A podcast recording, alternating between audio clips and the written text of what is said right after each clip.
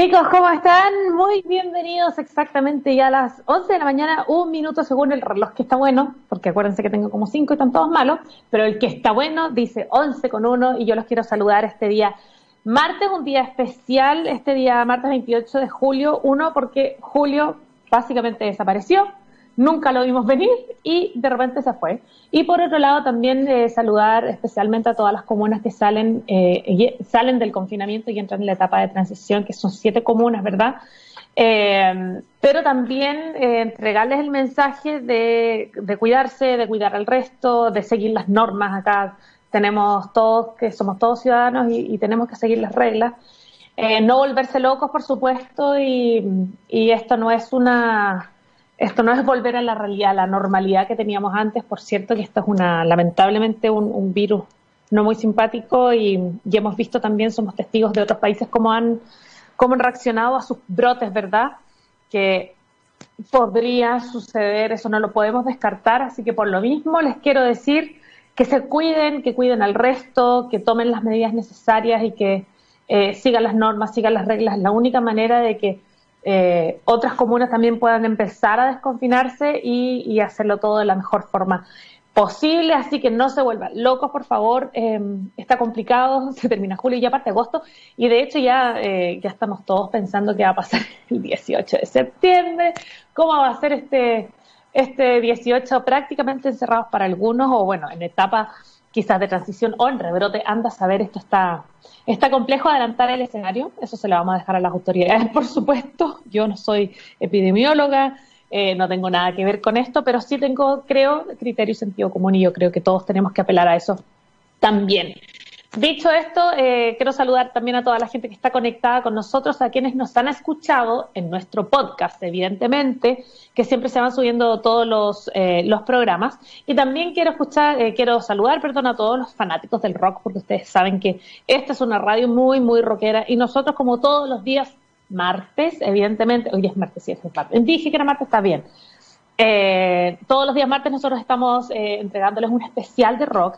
Y por supuesto, hoy los chicos malos de Boston se toman nuestra sección que se llama All You Need Is Rock. Eh, y no se la pueden perder. ¿De quién estoy hablando? Dirán ustedes muy fácil, Aerosmith. y no se lo pueden perder a la una de la tarde, 13 horas, y el set list enviado por Alejandro Pino Aerosmith en nuestra TX Radio científicamente rockera, ya lo saben, todo lo que, todo lo que quieran encontrar acá de ciencia, de tecnología, de electromovilidad, por supuesto también de ciudades inteligentes lo van a encontrar acá. Bueno, dicho esto, yo les quiero contar que hoy tenemos un tremendo invitado, vamos a estar hablando eh, de un tema que precisamente lo encontré ahora, eh, es un artículo del Pulso, la tercera del 21 de julio eh, de este año, y está súper interesante para contarles un poquito, les voy a dar una pincelada no solo de lo que vamos a hablar hoy día, sino que de lo importante que es eh, la excelencia energética en, tiempos, en los tiempos que corren, ¿verdad?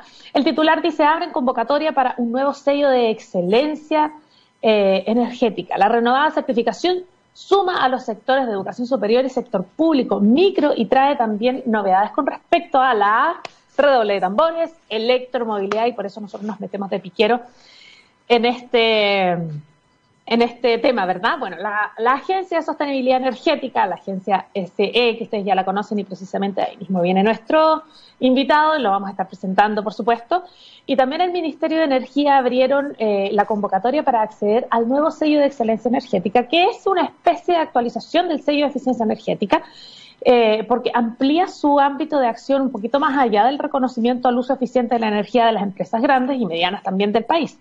Además de sumar, eh, además de sumar a los sectores de la educación superior, que es tremendamente importante, vamos a estar hablando de eso también, al sector público, a las micros y pequeñas empresas, eh, a la industria también y a servicios como foco de este reconocimiento, esta nueva certificación, certificación de la que estamos hablando, incluye eh, los premios especiales de medida energética destacada, de desempeño energético, transporte eficiente y electromovilidad, estamos nosotros, y trayectoria en gestión energética. Incluso el sello es reconocido internacionalmente por el Clean Energy Ministerial, eh, permitiendo a las organizaciones que obtienen este sello Gold, ¿verdad?, postular a este premio de liderazgo en gestión de energía que entrega también esta organización. Las inscripciones eh, para ser parte de este sello, ¿verdad? Ya se encuentran abiertas. Eh, vamos a estar hablando con eso, eh, con nuestro invitado sobre este tema.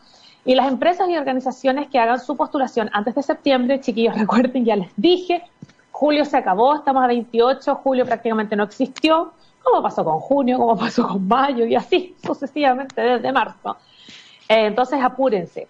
y van a estar van a estar las postulaciones abiertas hasta septiembre un poquito antes de septiembre y pueden recibir los beneficios de el programa Ponga la Energía Tu Pyme, que es lo primero que aparece si ustedes entran en la página de la agencia.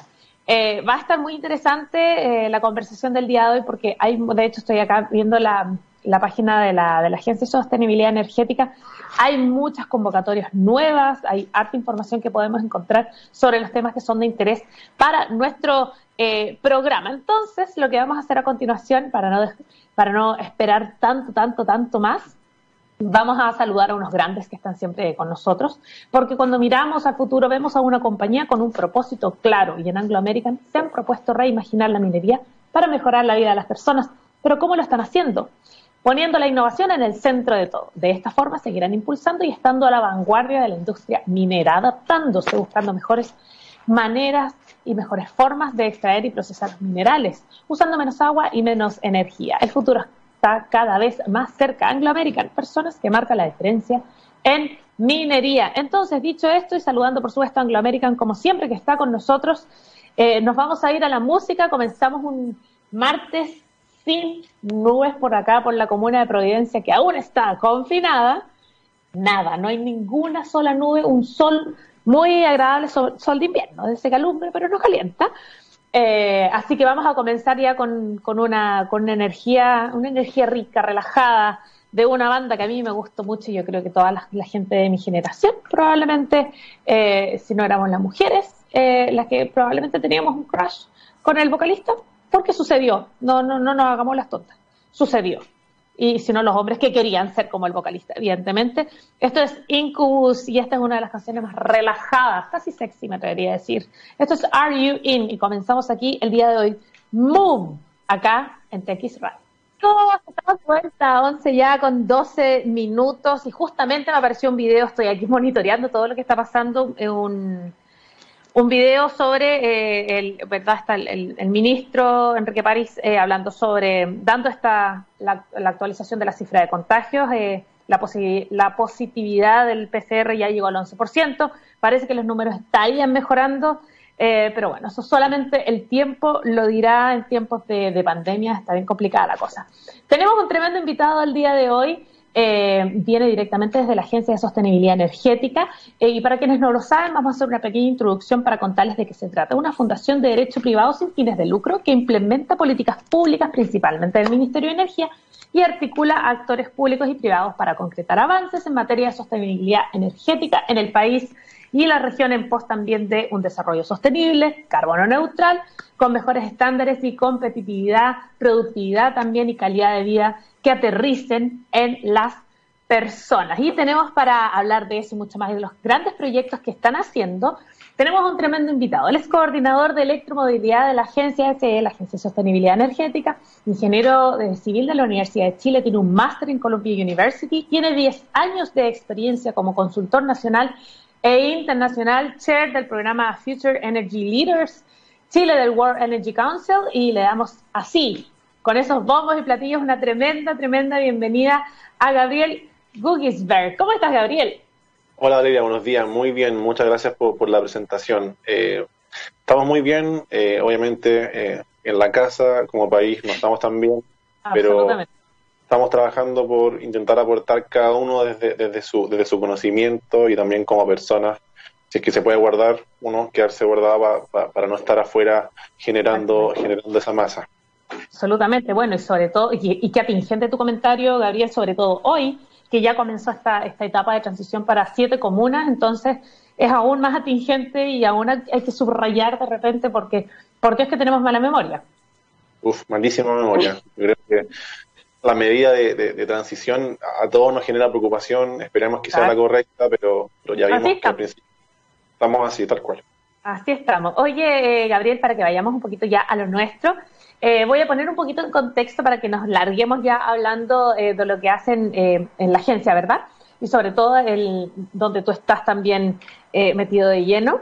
Porque en el año 2019 surgió la primera versión de la aceleradora de electromovilidad que, que realizó la agencia, ¿verdad? Con el apoyo del Ministerio de Energía, eh, y también se unieron y, se trabajaron, ¿verdad?, con Codelco, con CMPC, con Chile Express, Segurosura Chile y Banco BCI. Lo que intentó y lo que esta iniciativa lo que buscó era apoyar esta transición a la electromovilidad en el sector industrial. Mira qué importante.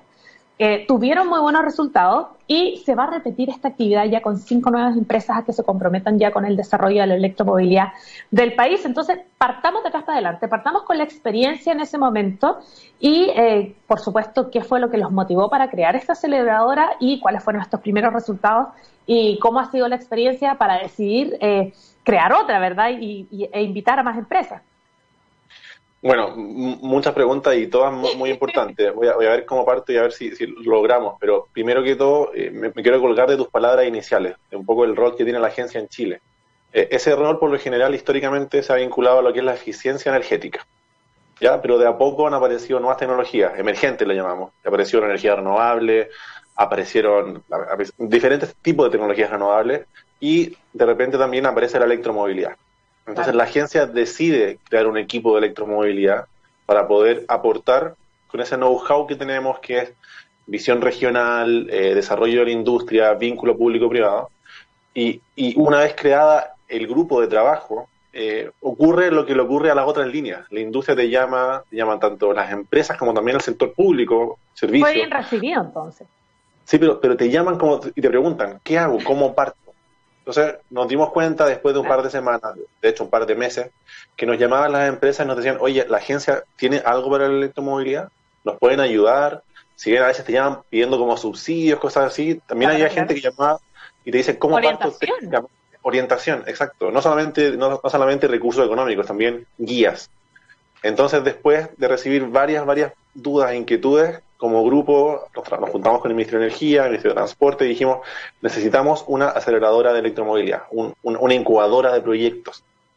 Entonces, eh, en base a las demandas que recibimos por preguntas, la, armamos, la construimos, generamos herramientas y así nace la aceleradora de electromovilidad. Gabriel, perdona que te interrumpa, pero fíjate qué importante lo que estás diciendo porque nació por una demanda y cualquiera podría decir, nosotros lo, lo pusimos a disposición y en verdad nadie lo tomó en cuenta o, de repente nos costó mucho porque las empresas no llamaban, las compañías no llamaban. Entonces me parece que es súper valioso que haya sido muy por el contrario, que, están, que esa presión se generó desde la misma industria. Totalmente. Fue una, una respuesta. Eh, fue reactivo, pero a la vez también fue muy activo porque no solamente quisimos generar un documento, sino que generamos un método de trabajo, nos alineamos con los estándares más elevados de innovación para darle forma a un proyecto que no teníamos las expectativas seteadas. O sea, dijimos, armemos algo robusto, le metimos tres, tres meses de desarrollo al proyecto y luego eh, nos dimos cuenta que, fue un tremendo producto y que fue súper bien recibido.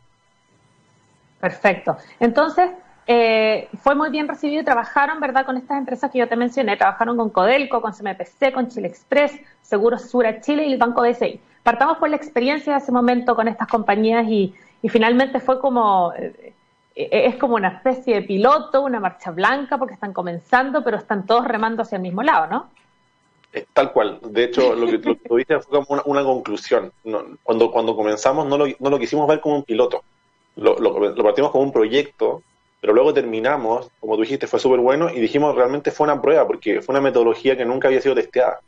Claro que sí. Eh, entonces, tal cual, eh, generamos las herramientas, generamos un proceso muy lógico, pero también entretenido, para que la gente se fuera a sentar con nosotros, estas cinco empresas, eh, con diferentes jornadas bilaterales, o sea, la agencia con la empresa, no sé cómo hicieron ese malabar. No, y, lo, más interesante es que, es que, por ejemplo, la aceleradora de electromovilidad durante un mes y medio de los tres meses que dura no habla de electromovilidad, habla de la movilidad, que es un concepto que no todas las empresas si bien todos lo utilizan, no es el core de las empresas. O sea, una empresa que, que vende carne, su core es vender carne, no es la movilidad. Sabe que mueve las cosas, pero lo da por sentado. Si tú quieres electrificar eso, hay una etapa súper profunda de análisis de lo que es la movilidad. Exactamente. Y mucha gente te decía, pero Gabriel, ¿cuándo vamos a hablar de los cargadores, de los autos? Yo les decía, esperemos un poco, créannos, y, lo forzamos, lo forzamos, lo forzamos y sirvió. Funcionó, nos creyeron y yo creo que tuvo excelente resultado. Perfecto. Tuvieron buena experiencia, dijeron, esto tenemos que hacerlo de nuevo. ¿Cómo ha sido eh, para ustedes ya esta, esta, segunda, esta segunda oportunidad? Mira, la segunda oportunidad obviamente busca mejoras. ¿ya? Eh, la, primera oportunidad eh, aplicamos las herramientas que te comenté. una herramienta es para entender, como te dije, el sistema de movilidad. Una segunda herramienta es para determinar dentro de todo lo que se mueve qué electrifico para que yo como empresa aprenda. Y una tercera herramienta es, qué, es cómo lo piloteo de forma correcta. ¿ya? Entonces dijimos, ok, las tres etapas, las tres herramientas fueron buenas, pero ¿cómo le agrego más valor al 2020? Y lo que decidimos hacer fue también producto de demandas de empresas que nos dijeron, ok, electrifico un piloto, pero luego ¿qué? Entonces dijimos, ok, incorporemos un roadmap tecnológico. Entonces hoy día, las cinco empresas del 2020 que sean seleccionadas además de terminar con un piloto en el papel, que después tienen que implementar ellos, van a terminar con un roadmap tecnológico que les va a decir, mira, al año 1 esta línea de movilidad es electrificable porque existe la tecnología, porque se sabe. Pero el año 5, al año 10, al año 30, tú, tú, con el roadmap vas a poder decir, yo en 30 años como empresa, o en 20, o quizá algunas en 5, puedo electrificar toda mi flota y va a ser sentido y económicamente atractivo. Y además que son planes súper a largo plazo. Y te quería preguntar un poco con respecto a, al comportamiento de las mismas compañías las que ustedes invitaron en un principio. Eh, ¿cómo, ¿Cómo fue el cómo fue el comportamiento de ellos eh, con respecto también a las voluntades, que muchas veces ahí esas tiras y aflojas eh, del mundo empresarial son medios complejos? Eh, quería saber más bien esa parte, ¿cuál fue el mayor desafío para ustedes trabajar con empresas que además son de áreas tan diferentes? Sí, yo creo que el desafío fue súper humano en un principio. O sea, a nivel de equipo, la aceleradora 2019 fue desarrollada 100% por la agencia. Los cinco, los cinco, las cinco personas que trabajaron son equipos, son parte del equipo de electromovilidad y por lo tanto hubo un desafío humano de habilidades blandas, de poder sacarle a la gente como la información para poder después graficarla, comprenderla, analizarla. Así que hubo una variable humana súper fuerte de, habilidades blandas que los ingenieros por lo general no la tienen tan desarrollada. Para nada, mucho, mucho les cuesta. Bueno, yo creo que últimamente se han dado cuenta que, que sí, yo creo que hay varias voluntades también de querer desarrollar esa área, pero qué importante es que tú lo digas además, porque se está buscando eso en la industria también. Totalmente de acuerdo, eh, eh, es, fundamental. Eh, pero, pero una segunda variable que nos, que nos generó mucha, mucha duda fue con cuánta dedicación le iba a dedicar la empresa o la, industria a este proyecto. Y, y, sorprendentemente y, favorablemente para nosotros, el compromiso fue absoluto y el, profesionalismo fue, fue de, un excelente nivel. O sea, acá, por ejemplo, Chile Express puso a cinco personas a trabajar en el proyecto, CMPC puso a dos personas súper importantes en la empresa, Codelco eh, derivó a tenientes, trabajamos con, la mina, con, el proyecto del teniente, no, no con la vicepresidencia de Codelco. Entonces fue muy bueno derivarlo a, a, donde realmente, a un proyecto en específico y no a toda la corporación. Exacto. Cada empresa de, diferentes maneras lo abordó con mucho profesionalismo y, y, fue, fue una, tremenda experiencia. Ahora para este 2020 ya saben con qué empresas eh, más o menos se está orientando ya más o menos con quiénes van a trabajar este año. No, no lo sabemos. Eh, si bien durante el comienzo de este año recibimos muchas preguntas de la, de la industria, preguntando cuándo se abre y cuándo se abre, eh, por eso que nos alegra tanto. Y ahora todos golpeando la puerta, sí.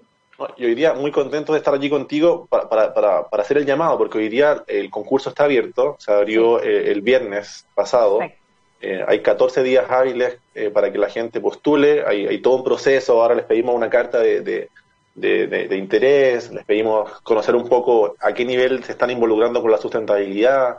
Yo te voy a preguntar que, en qué se fijan, qué es lo más importante para ustedes que podría calzar en una compañía de decir, ¿sabes qué? Esta, esta, esta calza para el perfil que buscamos.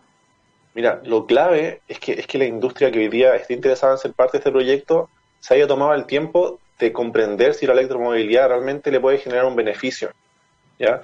Eh, no es importante que sepa exactamente qué va a hacer, pero al menos que tenga en su visión corporativa, uno, la sustentabilidad, porque para nosotros es lo más importante, pero en segundo lugar, que haya hecho un mini análisis de decir, mira, sí, a mi empresa le pega muy fuerte, yo estoy comprometido con, con todos los desafíos del cambio climático y creo que la electromovilidad, por términos económicos, es muy positivo, pero también en términos ambientales es clave. Así que por ahí va un poco la historia. Te iba a preguntar con respecto a eso, qué bueno que lo mencionas porque ¿Qué tan importante es para ustedes a la hora de tomar esa decisión para saber con qué compañías trabajan? Eh, el, compromiso de esta compañía de involucrar a todos estos actores que se ven afectados en una transición a la electromovilidad, porque la transición a la electromovilidad no es como listo, ya voy a comprar un voy a comprar un, un bus eléctrico, voy a trasladar a mi gente, como realmente hay muchos más factores involucrados, ¿no? Para ustedes, ¿qué tan importante es que todos esos factores, o al menos una gran mayoría, estén tomados en cuenta? Es que ese, vale, ese, es el desafío. De hecho, nuestra, nuestro, nuestro, nuestra primera, nuestro statement más importante es que la electromovilidad no es el auto, sino que es un sistema. Es que ese es el eh, punto. Pero para llegar a comprender que es un sistema, tú tienes que haber pensado un poco en esa transición. Y hoy día no todas las empresas lo están pensando porque, porque se sale de su línea de negocios. Exacto. Por eso que la agencia aparece con una metodología que lo, lo, dice, mira, un paso atrás, miremoslo bien, esto es todo el abanico de necesidades y partamos desde cero. Claro, de alguna forma lo que están haciendo ustedes es una reorganización de algo que puede ser muy abrumador, porque punto uno, para una compañía que no se dedica a la electromovilidad o a las energías renovables, de repente quiere sumarla, pero de repente dice, es una inversión que no sé si estoy dispuesto aún.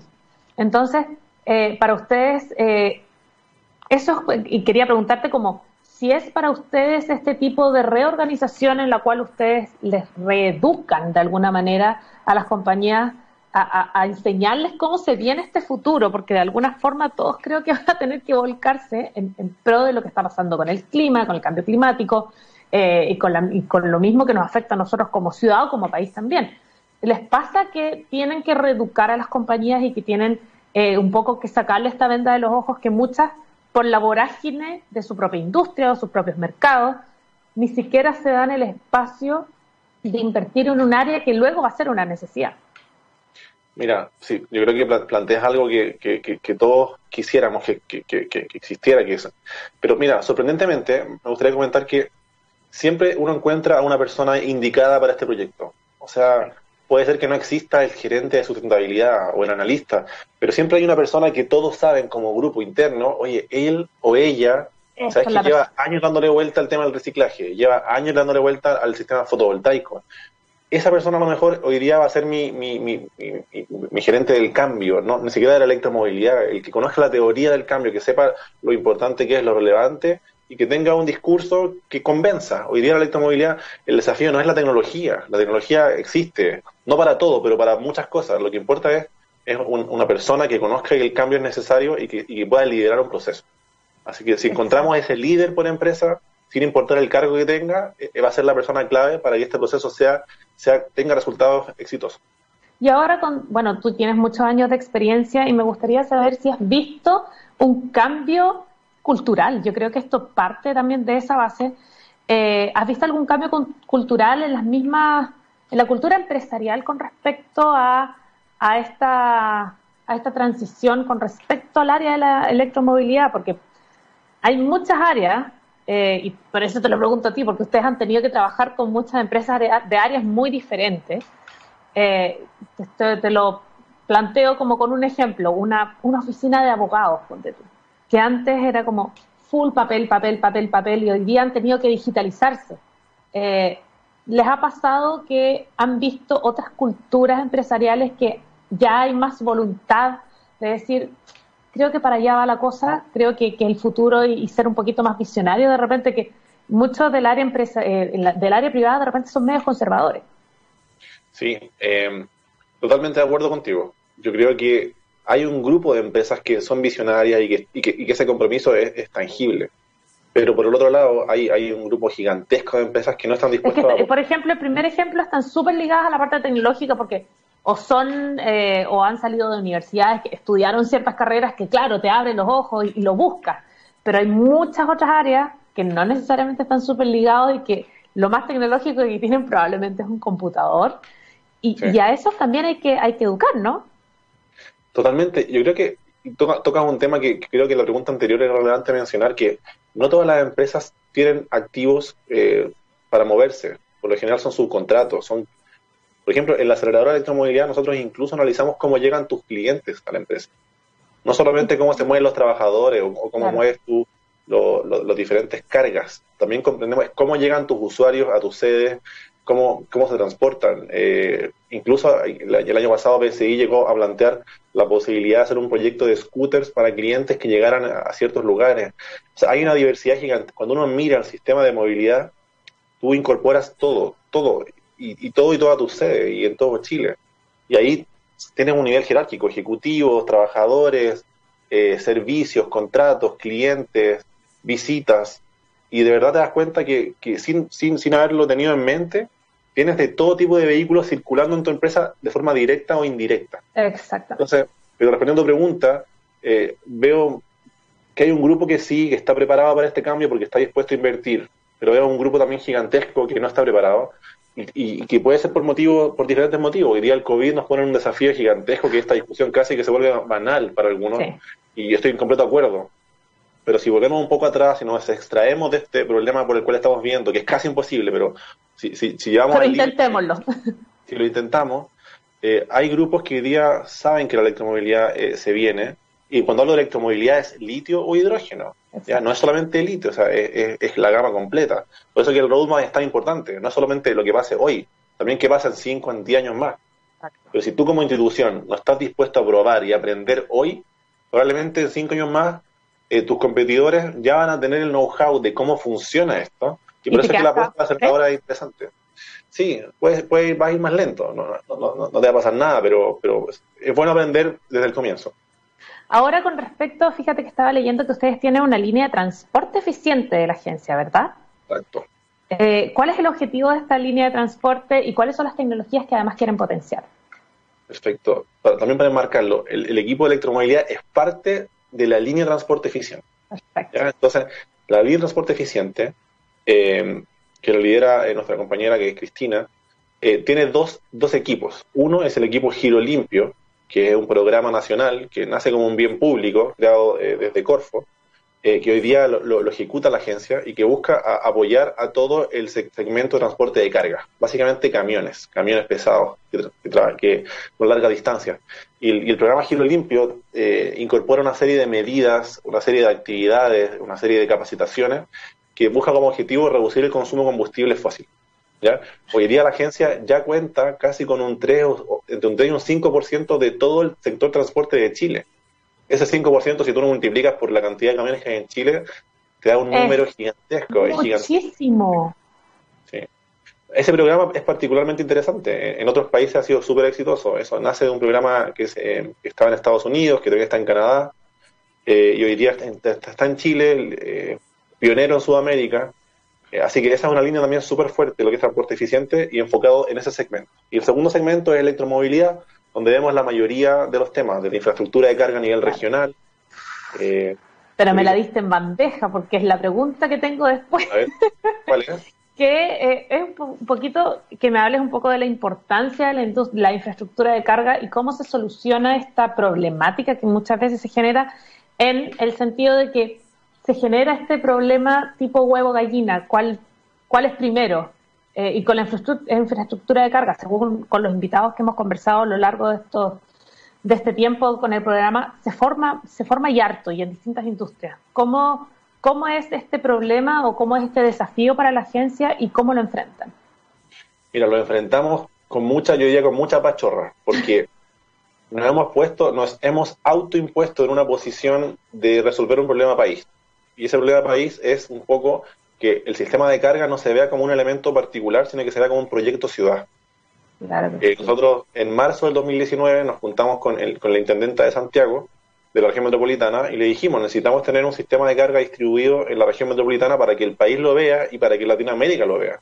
Y hoy día tenemos en construcción un proyecto de 104 puntos de carga que están distribuidos dos por comunas en todo Santiago, en toda la región metropolitana.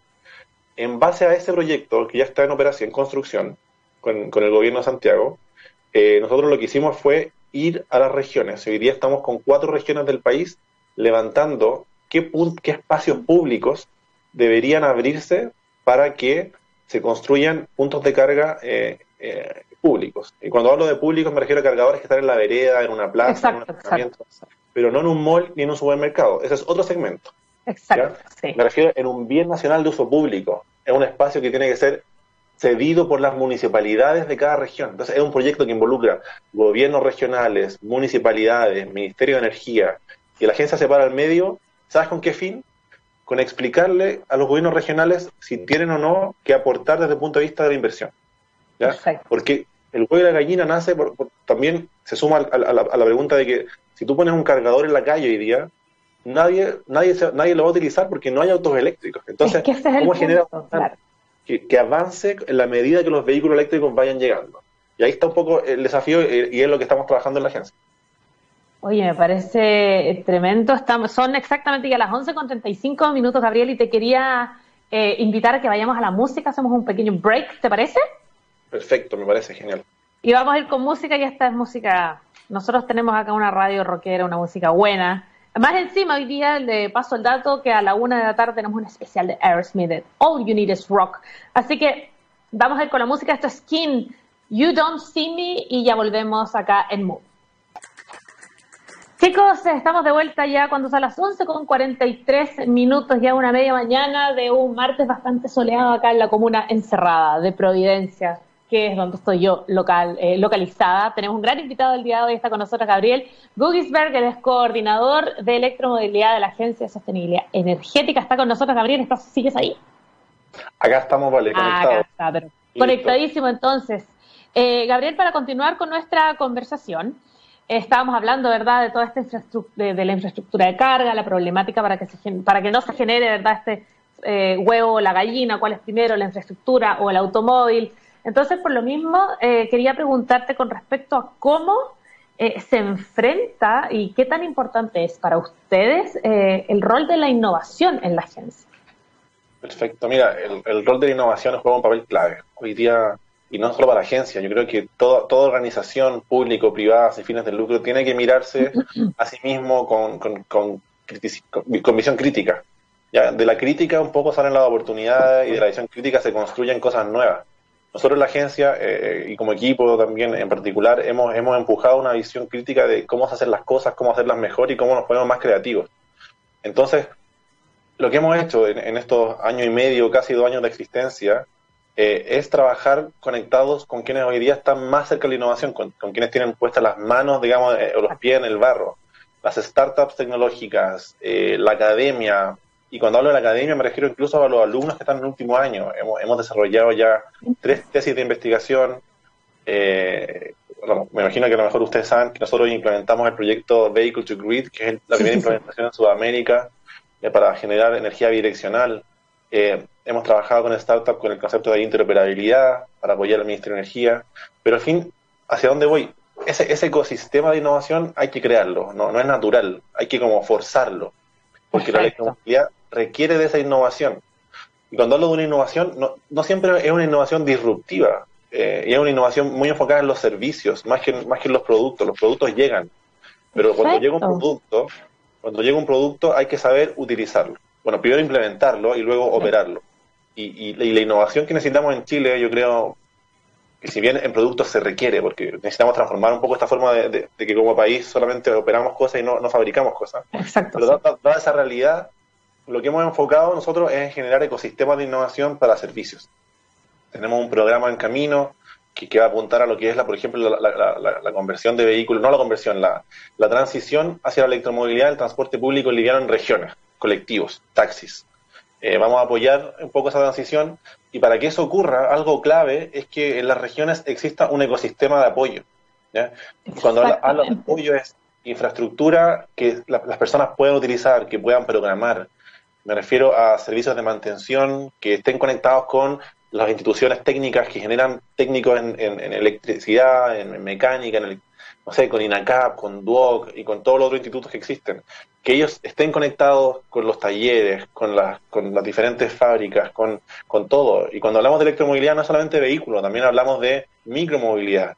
Hablamos de que la micromovilidad se integre a lo que es transporte de las personas. Para hacer, para hacer un transporte más limpio y más eficiente, eh, hay que bajarse el auto y para bajarse el auto hay que tener ciertos incentivos o restricciones. Por ejemplo, ahora por el COVID, por el COVID, eh, entiendo que el Ministerio de Transporte va a empujar que haya ciertas calles que sean solamente para transporte público, que haya más, más, ciclovías. Y para que las ciclovías se llenen de bicicletas, eh, si bien no todos pueden comprarse una bici, hay que tener la movilidad Disponibilidad, claro, claro, como un servicio. estas bicis compartidas que uno va aquí en Santiago, hay que llevarlas a regiones y quizá el modelo de negocio no calza, porque en regiones no, no, no pagáis 800 pesos por la micro, eh, pagáis quizá menos. Entonces, esa bicicleta tiene que ser adaptada a la realidad de cada región y para que se adapte tiene que haber un startup que esté metido, que mide esa batería y que la haga más chica, más barata, una bici de otras, otras prestaciones. Y ahí estáis dando cuenta que se requiere todo un ecosistema de innovación y ahí la agencia no puede trabajar sola, por ningún motivo. La agencia apoya, coordina, eh, pero ahí los startups, Corfo y un sinfín de, de oportunidades aparece súper importante. Oye, Gabriel, qué bueno que lo mencionas porque eh, hemos, no sé si, de, como de la pauta de preguntas que hemos estado, hemos estado hablando muy de lo macro, hemos ido de a poco a lo micro y tocaste un tema súper eh, importante y que me gustaría tratarlo contigo, que tiene que ver, esta alianza, ¿verdad?, eh, que tienen ustedes y el mismo rol de la academia, el rol de las universidades, de los institutos, eh, de los centros de formación técnica también, en los avances de la innovación también para acelerar la electromovilidad. Te lo pregunto porque eh, en un ejemplo tan básico, probablemente si hoy día yo quiero comprar un auto, puedo ir a 10 de julio y listo, encuentro los repuestos. Entonces, un auto eléctrico a la hora cuando la electromovilidad se masifique, me refiero a eso y cuando un peatón común y corriente quiere comprarse un auto eléctrico porque ya esto está mucho más, eh, más masivo, tiene que haber otra cultura, ¿verdad? Y ahí hay muchos factores, entre ellos uno de los importantes es la academia. Y ustedes sí tienen una, alianza y, me gustaría saber tu punto de vista con respecto a ese rol de ellos y, cómo se aterriza para, eh, para ver eh, exactamente cuál es, el, cuál es el avance que están generando en la misma industria. Uf, ese, es un desafío país, vale. O sea, no solo la electromovilidad, hoy día, el otro día hablaba con un profesor eh, que acaba de llegar de Estados Unidos a, Chile, eh, puede vivir 30 años, y me decía, nuestro desafío como academia es conectarse con los problemas de las personas y no solamente investigar porque la universidad me exige investigar. Claro, claro. paper, paper, paper. Sí, y hay indicadores y te miden tantos papers al año y, cuál es la calidad y cuál es el, cuál es el impacto de ese paper, no solamente con, tus pares académicos, sino que con, tu país. Por ejemplo, el desafío de la conversión de vehículos, que estuvo en el debate en Chile súper fuerte, eh, porque el Ministerio de Transporte eh, lo, prohibió la conversión, obviamente por temas de seguridad, pero hoy día el desafío es generar estándares, generar laboratorios, eh, y eso en la academia puede jugar un rol clave, que es apoyar a los tomadores de decisiones públicos, eh, no cerrar la puerta, sino que abrirla con ciertos, con ciertos parámetros, con ciertos estándares. Y esa incertidumbre hay que abordarlas con el mayor de los de, lo, de, la, de la rigurosidad. Y para eso no hay un mejor actor que la academia. Eh, una agencia no puede responderle al ministro de Transporte cómo hacer eso, pero la academia sí puede formular un mecanismo, puede generar tecnologías, puede hacer un barrido de información internacional para explicarnos cómo abordar temáticas tan relevantes como esa, entre otras múltiples. Ahora, con respecto, bueno, un poco a, este impacto, ¿verdad? No solo en la academia, sino en los mismos ciudadanos. Eh, mucho se habla también de la presión que genera, lo habíamos dicho nosotros en un principio, el cambio climático y la, la parte medioambiental en la electromovilidad. Pero debe surgir una pregunta que probablemente no creo que sea la primera ni la última persona que, que, va, que la va a generar, ¿no? O esta duda yo creo que está instalada también. ¿Cómo y por qué avanzar en electromovilidad si la misma generación de energía eléctrica muchas veces también viene combustible fósil? Entonces, toda esta cadena de valor que uno está tratando de eh, hacer en comunión eh, con el medio ambiente se puede ver truncada desde su génesis. Totalmente, yo creo que ahí, y ahí tenemos una historia de activismo nacional, por ejemplo, me recuerdo de Hidroaicén, cuando todo, todo Santiago se tiró a la calle a parar el proyecto. Eh, después, hoy día tenemos el desafío de la descarbonización. Voy, a conectar tu pregunta con un, hecho concreto. Hoy día, eh, la electromovilidad, a pesar de que la matriz no sea 100% renovable, hace sentido porque tú tienes los vehículos en los polos urbanos y ahí vive la gente. Si tú en esa zona urbana tienes vehículos eléctricos y no emites eh, gases de efecto invernadero o materiales particulares, bueno, no gases de efecto invernadero, en, las ciudades, tú igual tienes a la gente respirando un mejor aire local. Ahora, la película completa o la visión completa, integral de este problema es, ok, quiero que la gente a nivel local respire aire, aire, más limpio, pero también quiero contribuir al cambio climático. Cuando hablo de cambio climático, hablo de los gases de efecto invernadero que se generan a nivel de la generación. en Mejillones, en Quintero, en Coronel. Entonces, el plan de descarbonización que tiene Chile, en el cual está trabajando y liderando el Ministerio de Medio Ambiente, eh, apunta, junto al Ministerio de Energía, a que al, 2040 haya un, un, phase out, una, salida de, la mayoría, sino todas las plantas de, generación en base a combustibles fósiles en Chile. En ese momento vamos a subir el indicador de que nuestra materia energética pasa de tener un 12, un 20% a tener un 60, un 70, incluso un 90% de generación eléctrica limpia. Y ahí la cadena de valor completa de ese electrón que fue generado allá en, estos, en estas zonas de sacrificio que hoy día le llaman, eh, va a llegar limpio hasta la zona de consumo, que es la ciudad, y por lo tanto no solamente las ciudades van a estar limpias, sino que también las playas eh, y todos estos lugares que se han destruido históricamente. Sí, exactamente. Y ahora con respecto, porque toda esta cadena una cosa impacta a la otra, ¿verdad? Porque, porque sucede así sobre todo cuando uno se quiere volcar a las energías limpias. Y por cierto que hay un tema que no es menor, que es el tema regulatorio. Entonces quería saber eh, cuáles, según tu punto de vista, son los grandes desafíos del Estado y de las políticas públicas para poder avanzar en materia de electromovilidad y avanzar eh, a un buen paso, considerando que en, la región también vamos, vamos bastante avanzados. Sí, esa pregunta es súper difícil súper difícil porque a nivel regulatorio nos, nos, cuesta, nos cuesta avanzar, eh, pero, pero se está haciendo un trabajo súper potente. Eh, por ejemplo, hay, hay, yo lo dividiría en dos grandes temas. Hay un desafío de, lo que es la operación de los vehículos eléctricos y eso lo vincularía al concepto de interoperabilidad. La interoperabilidad, así a modo de resumen, es el acceso irrestricto de un vehículo a un cargador cualquiera. Hoy día, por ejemplo, para yo para ir de Santiago a Puerto Montt en un auto eléctrico, tengo que tener tres tarjetas distintas, una tarjeta de Copec, una tarjeta de Saesa y quizá una tarjeta de la Shell. Eh, y por lo tanto son tres, son tres contratos. Y, hoy día son tres porque hay tres oferentes. Pero imagínate mañana cuando hayan 20 oferentes. Cuando en la carretera no solamente esté la Copec, la Shell, la Terpel, sino que estén cargadores, esté Tesla, por ejemplo. ¿Puede tener que tener una tarjeta por cada marca? No, ese es un desafío de operación. Que hay que facilitarle la vida a la gente y por eso hay una regulación de la interoperabilidad. Pero un eh. segundo tema son los incentivos. ¿Cómo yo como usuario decido cambiarme a un auto eléctrico si hoy día la pura patente o el, permiso de circulación de un auto está vinculado a su precio total, no, al nivel de emisiones? Hoy día, por ejemplo, un ejemplo, un vehículo utilitario, una, un apellido panel, por dar un ejemplo, que cuesta, no sé, 10 millones o 12 millones versus una eléctrica que cuesta 30 millones o 27 millones, el permiso de circulación de esa eléctrica cuesta cerca de 500 o 700 mil pesos, que lo pagas todos los años si tú pones ese monto en tu, en tu evaluación económica, se te cae por eso. Entonces, esas son pequeñas modificaciones que hoy día se están trabajando con el Ministerio de Hacienda, desde el Ministerio de Energía, para comprender un poco en qué momento eso podría cambiar, porque eso que está ahí podría generar un tremendo impacto a nivel industrial y luego a nivel residencial. Esas son dos variables que, en otros países ya han sido abordadas. Pero, ¿Y cómo, cómo ha sido el resultado de otros países considerando que una de las cosas buenas que tenemos en electromovilidad es que tenemos referentes?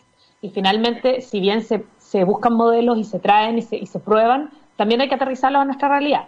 Eh, pero con respecto a esos referentes, ¿cómo se ha visto que ha funcionado en otras partes y cómo podríamos de repente eh, replicarlos acá eh, a nuestra Chilean Way?